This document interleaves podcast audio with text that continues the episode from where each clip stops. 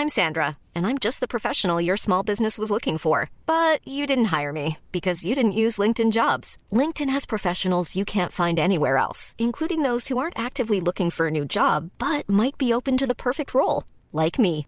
In a given month, over 70% of LinkedIn users don't visit other leading job sites. So if you're not looking on LinkedIn, you'll miss out on great candidates like Sandra. Start hiring professionals like a professional. Post your free job on linkedin.com/people today.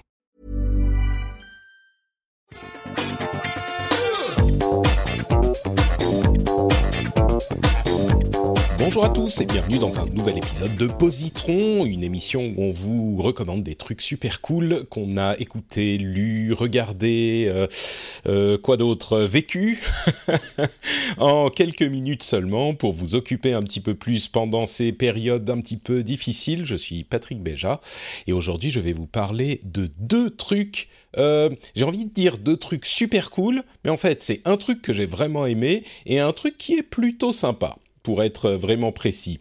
Les deux sont des séries disponibles sur Netflix. C'est décidément euh, l'endroit où je trouve la plupart de mes recommandations ces dernières années. Et le premier est une série de fiction et même de science-fiction.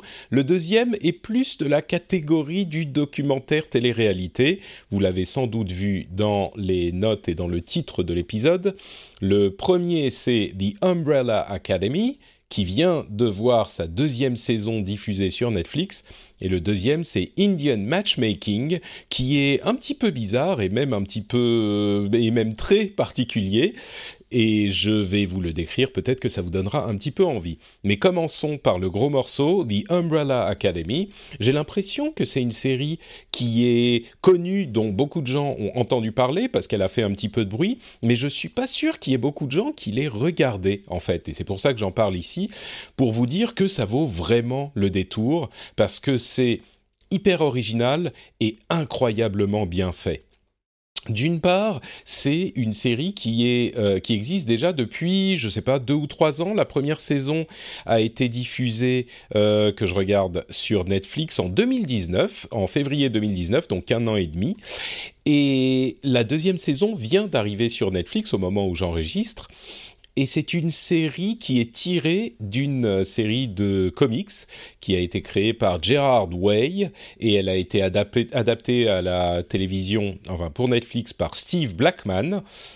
Et c'est une série qui est difficile à décrire parce que ça correspond pas à grand chose de ce qui existe déjà. Alors, pour simplifier, on peut dire que c'est une série euh, de science-fiction et de super-héros, mais franchement, c'est pas lui rendre justice parce que c'est avant tout euh, un drame comédie sur une famille atypique. Et oui, ils ont des pouvoirs, et oui, il y a des éléments de fantastique qui sont absolument indéniables et qui constituent évidemment le cœur de la série, mais ce qui lui donne euh, son charme et sa particularité, c'est le fait qu'il soit aussi bizarre en fait. Ils sont bizarres dans leur pouvoir, qui sont, euh, je vais vous donner, euh, allez, un exemple ou deux parce que c'est hum, vraiment original. C'est pas genre qu'ils ont, ils peuvent voler et qu'ils ont des lasers qui leur sortent des yeux. Il y en a une qui peut dire, j'ai entendu une rumeur qui, euh, selon laquelle euh, tu sautais partout, et la personne se met à faire ce qui est dans la rumeur. Donc c'est un pouvoir qui est pas du tout les pouvoirs classiques. Les autres sont peut-être un tout petit peu plus classiques, mais chaque personnage a un caractère, une personnalité vraiment unique, mais vraiment vraiment unique.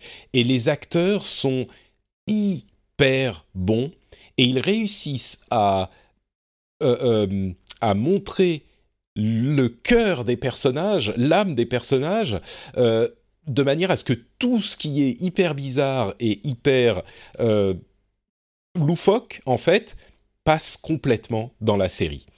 Les personnages sont, comme vous l'avez compris, vraiment l'essentiel de l'intérêt de la série, et tout le reste c'est de l'habillage, même si cet habillage prend l'essentiel de, euh, de, de la place dans la série en fait. C'est-à-dire que c'est une série de super-héros bizarres, il y a des trucs de science-fiction, il y a des trucs de euh, une sorte d'univers euh, étendu qui se construit au fur et à mesure des épisodes. Je veux pas vous en parler trop parce que vous savez, j'aime pas gâcher les surprises dans les euh, les, les épisodes. j'aime pas gâcher les surprises dans mes recommandations, mais c'est vraiment quelque chose de d'unique. Donc, je vous encourage à le regarder au-delà des personnages et de l'histoire, euh, au-delà de ça, j'ai un petit peu envie de vous parler de la filmographie, pas de la filmographie, pardon, de la cinématographie de la série. Parce qu'elle est au top du top du top c'est vraiment chaque plan, vous savez, c'est le genre de série Netflix avec un énorme budget où chaque plan est un délice à regarder. C'est hyper travaillé, c'est hyper peaufiné et tant au niveau de l'image que du cadrage que de la du détail, c'est vraiment ce qui se fait de mieux dans la série télévisée. Et tout ça avec une histoire qui est bizarre, prenante, dont vous avez envie de savoir la suite, mais qui en même temps, je l'ai mentionné très rapidement en début de recommandation, qui est en même temps très drôle. C'est très conscient des euh, classiques du genre de super-héros et de science-fiction, et ça en joue beaucoup. Donc c'est vraiment quelque chose de d'unique, mais qui pourra plaire. Et là, j'en viens à la nature de ma recommandation, qui pourra plaire, je pense, aux gens qui sont fans de super-héros et de science-fiction, peut-être que j'irai pas jusqu'à la recommander à n'importe qui. Vous savez que je fais toujours les recommandations à euh, personnes, les fans du genre ou vraiment tout le monde si ça transcende le genre. Là, je crois qu'on est à la limite entre les fans du genre et le, et le public euh, au sens plus large. C'est clairement une série de grande qualité mais je crois que la nature euh, de base du propos fera que si vous êtes hermétique à la science-fiction, euh, ça sera peut-être pas forcément pour vous. Et avant de conclure, je veux quand même dire que euh, là, je vous ai parlé de la série dans son ensemble, mais la première saison est passée il y a déjà un peu plus d'un an, un an et demi. La deuxième saison vient d'arriver et un truc qui est surprenant dans ce type de série, c'est que pour moi, la deuxième saison est encore meilleure que la première. Vraiment, la première était très bonne et peut-être que je m'en souviens plus très très bien parce que je l'ai regardée une fois au moment de la sortie, elle m'avait beaucoup plu. Mais sur la deuxième, en particulier sur les deux premiers tiers de la deuxième, il y a des choses qui sont super sympas et super bien faites et qui sont pour moi de, meilleure qualité que euh, sur la première. Ça étend les choses qui se passent dans la première et ça redouble d'efforts pour faire encore plus bizarre, encore plus intéressant. Les personnages sont, encore plus intéressants. Donc c'est une grande réussite cette deuxième saison et c'est euh, pas toujours le cas, donc euh, je tiens à le signaler il faut quand même regarder la première saison avant de regarder la deuxième parce que sinon vous allez rien comprendre et puis vous allez rater énormément de choses qui valent la peine. Mais euh, si vous avez un petit peu de temps devant vous et que vous aimez la science-fiction, vraiment Umbrella Academy c'est original, c'est bien foutu, c'est drôle, c'est prenant, c'est le jeu d'acteur. Encore une fois, il y a certains acteurs, je vais pas vous le gâcher, mais certains acteurs qui sont d'une qualité incroyable et je ne saurais trop vous le recommander. C'est pour moi l'une des séries de ces dernières années qui est euh, les plus intéressantes et les mieux faites de, de, Netflix et de toutes les séries en général, quoi. Donc voilà, The Umbrella Academy, chaudement recommandé comme vous l'aurez compris. La deuxième série que je voulais vous recommander, c'est un petit peu moins chaudement recommandé, mais c'est quand même hyper intéressant. Ça s'appelle Indian Matchmaking. Et c'est une série qui est documentaire slash télé-réalité euh, sur une euh, matchmakeuse, une faiseuse de mariage, une marieuse euh, indienne qui voyage entre l'Inde et les États-Unis et qui essaye de trouver des femmes et des maris à des personnes qui, euh, qui, qui, bah, qui lui achètent ses services. Et c'est fait en Inde par une société, enfin par un, créateur euh, indien qui s'appelle euh, Smriti Mundra. Et donc c'est vraiment très indien en fait. Et avant que vous ne... Enfin, c'est très indien pour quelqu'un comme moi. Euh, je suis sûr que pour un indien, c'est hyper euh, occidentalisé. Mais un truc, euh, on l'a regardé avec ma femme, c'est 8 épisodes de 40 minutes environ, et un truc qu'elle a dit assez vite, c'est que ça ressemble en fait...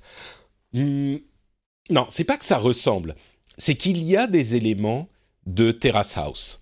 Et c'est pas du tout Terrace House, hein, mais il y a des éléments de voyage culturel, de personnages qui sont euh, plutôt sympas. Certains, on aime les, on aime ne pas les aimer en fait, euh, et ils sont construits de cette manière. Mais c'est tout assez bon enfant, quoi.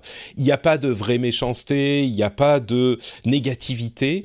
Et en même temps, ça nous permet de voyager un petit peu et de découvrir une culture qu'on connaît pas forcément. Et ça, ça a pour moi, euh, des éléments communs avec Terrace House. Euh, alors évidemment, c'est pas du tout le même concept. Hein. On va voir deux ou trois personnes par épisode. Certaines restent pendant plusieurs épisodes, certaines restent que pendant quelques-uns. Et on va suivre leur parcours, euh, les personnes qu'elles rencontrent, la manière dont ils discutent, la manière dont se passent les mariages arrangés euh, en Chine, ce qui est important pour en Chine, pardon, en Inde, euh, ce qui est important pour les familles, la manière dont ils réagissent à certaines choses, la manière dont les personnes considèrent les mariages arrangés et puis se disent euh, c'est pas pour moi et finalement c'est peut-être pour moi. Enfin, il y a vraiment cette euh, approche culturelle intéressante qui a l'air authentique. Moi, je connais pas bien l'Inde, donc je saurais pas vous dire si c'est vraiment authentique ou pas, mais ça a l'air euh, authentique. Et c'est en plus de ça, euh, j'irai pas jusqu'à dire que c'est méga feel good, mais c'est un peu feel good quand même.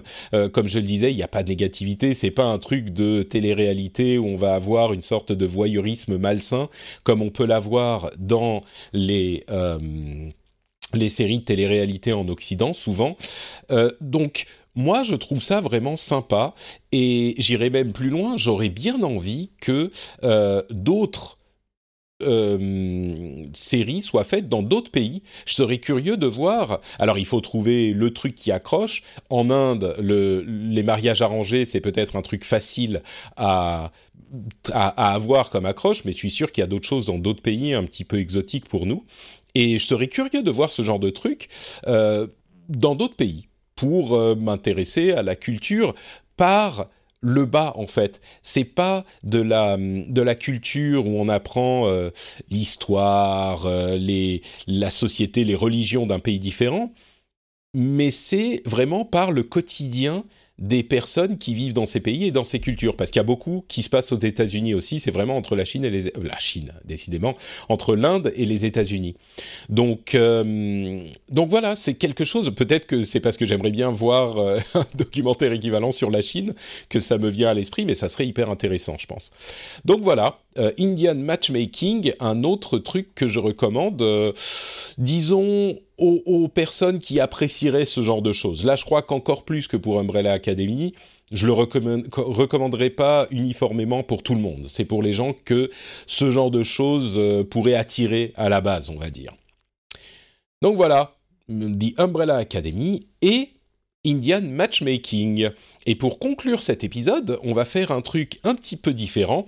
On va avoir une troisième recommandation d'un patriote qui est là dans le backstage et qui attend patiemment que euh, je l'invite sur scène. Et donc je vais le faire, c'est Thomas alias Tuto. Et voilà, ça fonctionne. Thomas est avec nous. Comment ça va Thomas? Bah, Ça va très bien, ça va, ça va, merci beaucoup. Mais je suis heureux de te recevoir et tu as donc euh, quelques minutes, on va dire 2-3 minutes, pour nous faire ta recommandation euh, de quoi tu vas nous parler, qui n'est évidemment, pas ni euh, Dark Souls, ni Sekiro, ni Elden Ring. Ouais, c'était le non, non, bien sûr, bien sûr, je vais, je vais éviter ça. moi, je vais, je vais te parler de la chaîne. c'est une chaîne YouTube, s'appelle Eureka. Alors E point d'interrogation Reka, loin. C'est une chaîne de vulgarisation de, l'économie et de la finance. Euh, c'est français, c'est francophone en tout cas, et c'est tenu par un, par un ancien trader. Il s'appelle Gilles, euh, je sais, sais plus son nom, mais peu importe. Gilles quelque euh, chose.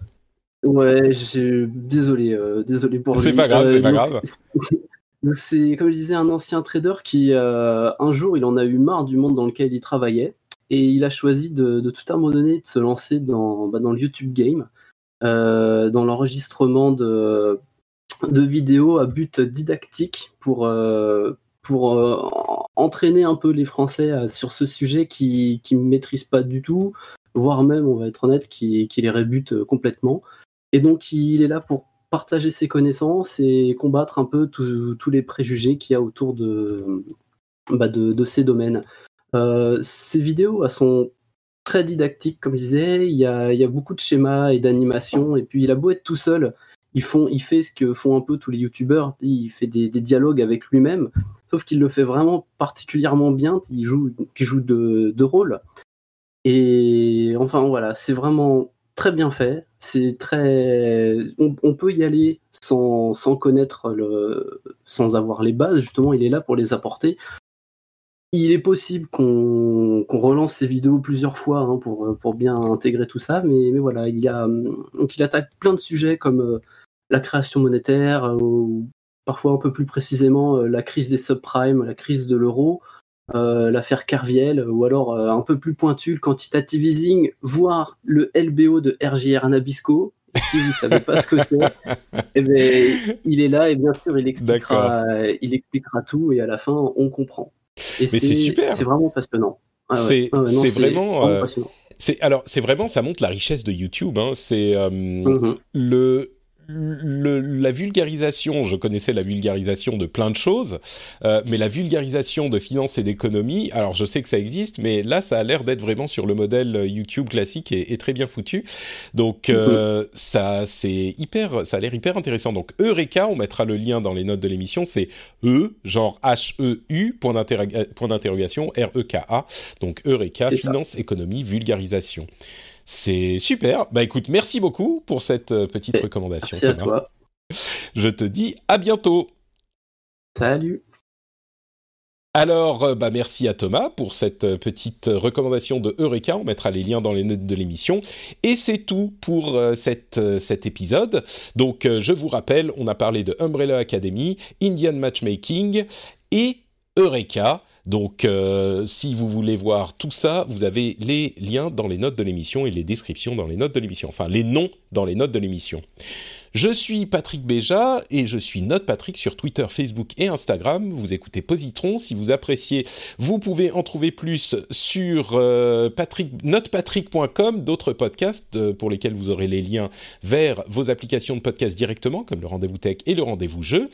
Je vous remercie de m'avoir écouté et je vous donne rendez-vous dans quelques semaines pour un nouvel épisode. Ciao à tous